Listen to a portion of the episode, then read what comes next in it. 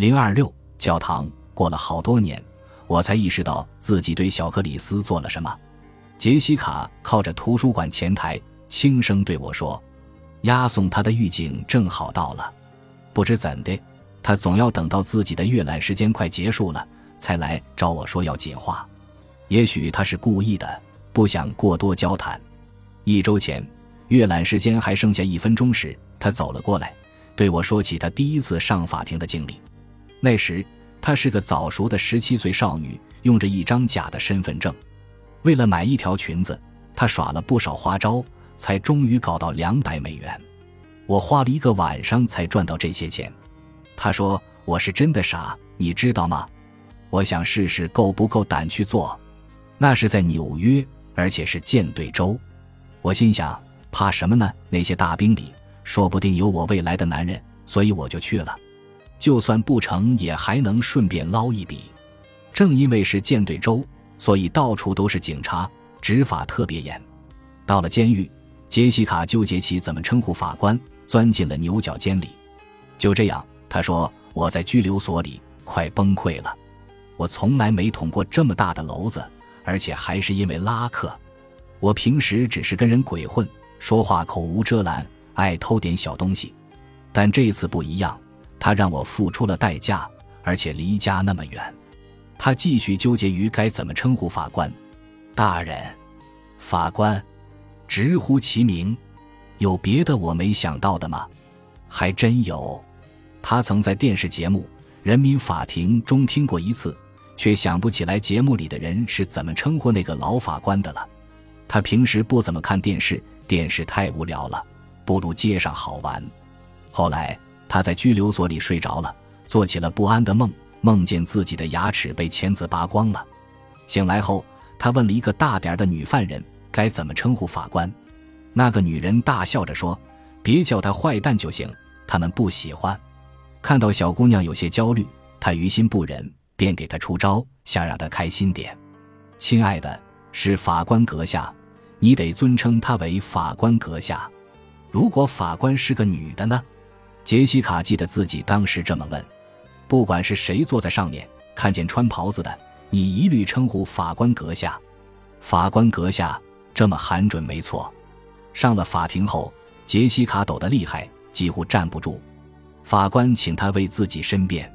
这个时刻终于到了，他痛苦地犹豫了一秒钟，漫长的一秒钟，接着又是一秒。每个人都停下来，疑惑地看着他。法庭书记员瞥了他一眼，他忘了怎么称呼法官了。等等，他想起来了，法官殿下，我。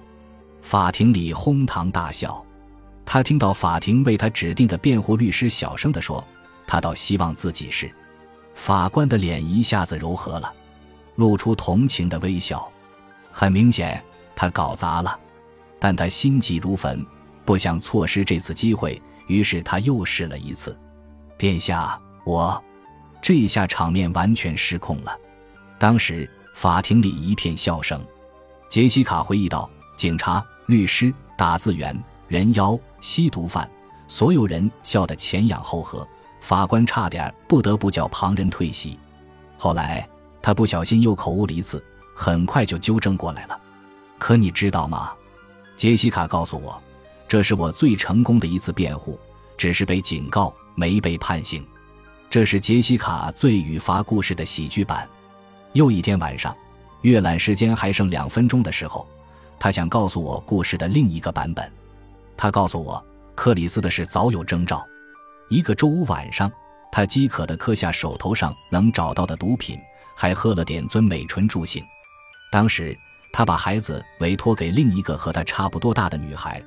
他们是在法院指定的毒瘾护戒小组上认识的。问题是，这个女孩那天晚上也吸飘了，飘到根本没发现那个蹒跚学步的孩子走出去了。等她发现时，已是凌晨三点，孩子已经消失了好几个小时。一个邻居发现克里斯蜷缩在街边，嗓子已经哭哑了。等他冷静下来不哭了，就嚷着要找妈妈。杰西卡回到家时已是上午十一点。邻居没告诉他，但他听说了这件事。再后来，杰西卡在某个早晨醒来，分不清自己是睡了觉还是没睡觉。他的意识经常是混乱的，很难分清昨天与今天。他仍处于昨天晚上的亢奋中，前天白天的亢奋中，大前天晚上的亢奋中。他不记得自己睡过觉，但他记得自己醒了，而且清楚的知道就是今天了。他拿出一张用过的礼品包装纸，潦草的写下：“我是个吸毒的，一辈子都戒不了。”这句话简洁有力，不带感情的高度概括他的心理。他当时十八岁，父母与他几乎不往来。甚至不知道他生了个孩子，他爱他的儿子，可光有爱是不够的。他继续写道：“他是个好孩子，请给他一个好的家，上帝保佑你。”他没有留下名字。他带着小克里斯坐上地铁，来到城市另一头的富人区，走了一小段路，找到一个小游乐场，一起玩攀爬架、坐滑梯。最后，孩子玩累了，这正合他意。他溜进一间教堂，在后排坐下，将睡着的孩子放在长椅上，把字条塞入他的口袋。半个小时后，他在南站上了一辆巴士。这一刻，他已经计划了好几周。他东存西节，凑了一点钱，买了一张灰狗巴士的票，晚上到纽约，凌晨到塔拉哈西。他渴望新的环境、新的树林、新的房子、新的口音。他不想再见到新英格兰，只想假装这个地方没了，不曾存在过。我当时吸多了，脑子一团糟。他告诉我，我以为我才是被抛弃的那个，我真的这么以为。几个月后，在难得清醒的某一刻，他突然醒悟过来：那天在教堂里受难的不是他，被抛弃的不是他，而是他。一直以来，那种受害者的感觉。是支持他活下去的唯一动力。当他恍然想明白这一点，他不再怨天尤人，而是痛恨自己，恨到差点从坦帕的桥上跳下去。这一生，他犯下许多罪孽，抛弃儿子是最深重的，也是唯一没有被惩罚的，因为这本身就是一种惩罚。将孩子放在外面，不顾他的安危，狠心的离去，这是不可饶恕的。他说：“我不停的想着他，想着他的小脸。”小手小脚，他的皮肤可真柔软啊！我想啊想，想着他柔软的皮肤，想着他胖嘟嘟的小手，想着万一受伤了怎么办？可我怎么会不在他身边保护他呢？这是我永远也弥补不了的。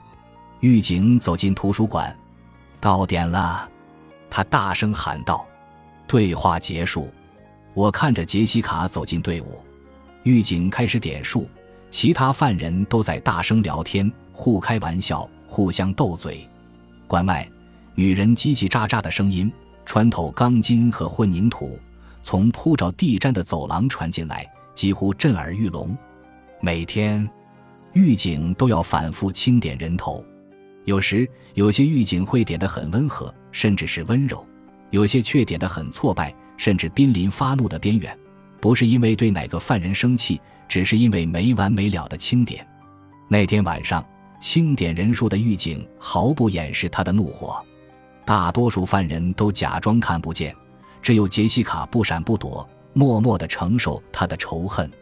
他不和别人说话，别人也不和他说话，他从不和身边的人交朋友，这会害他分散注意力，无法集中在过去，而这是他不允许的。他宁愿独自一人，不被宽恕。和他走得最近的是他的同事狱友，一个是从越南来的女人，个子小小的，一句英文也不会。在他们的关系里，无法交流这一点很重要。他告诉我，他们常常一起打牌，一打就是好几个小时，期间一言不发，偶尔会腼腆地朝对方笑一笑。清点完毕，闭嘴。即使站在图书馆门后，我也能听见他的吼声。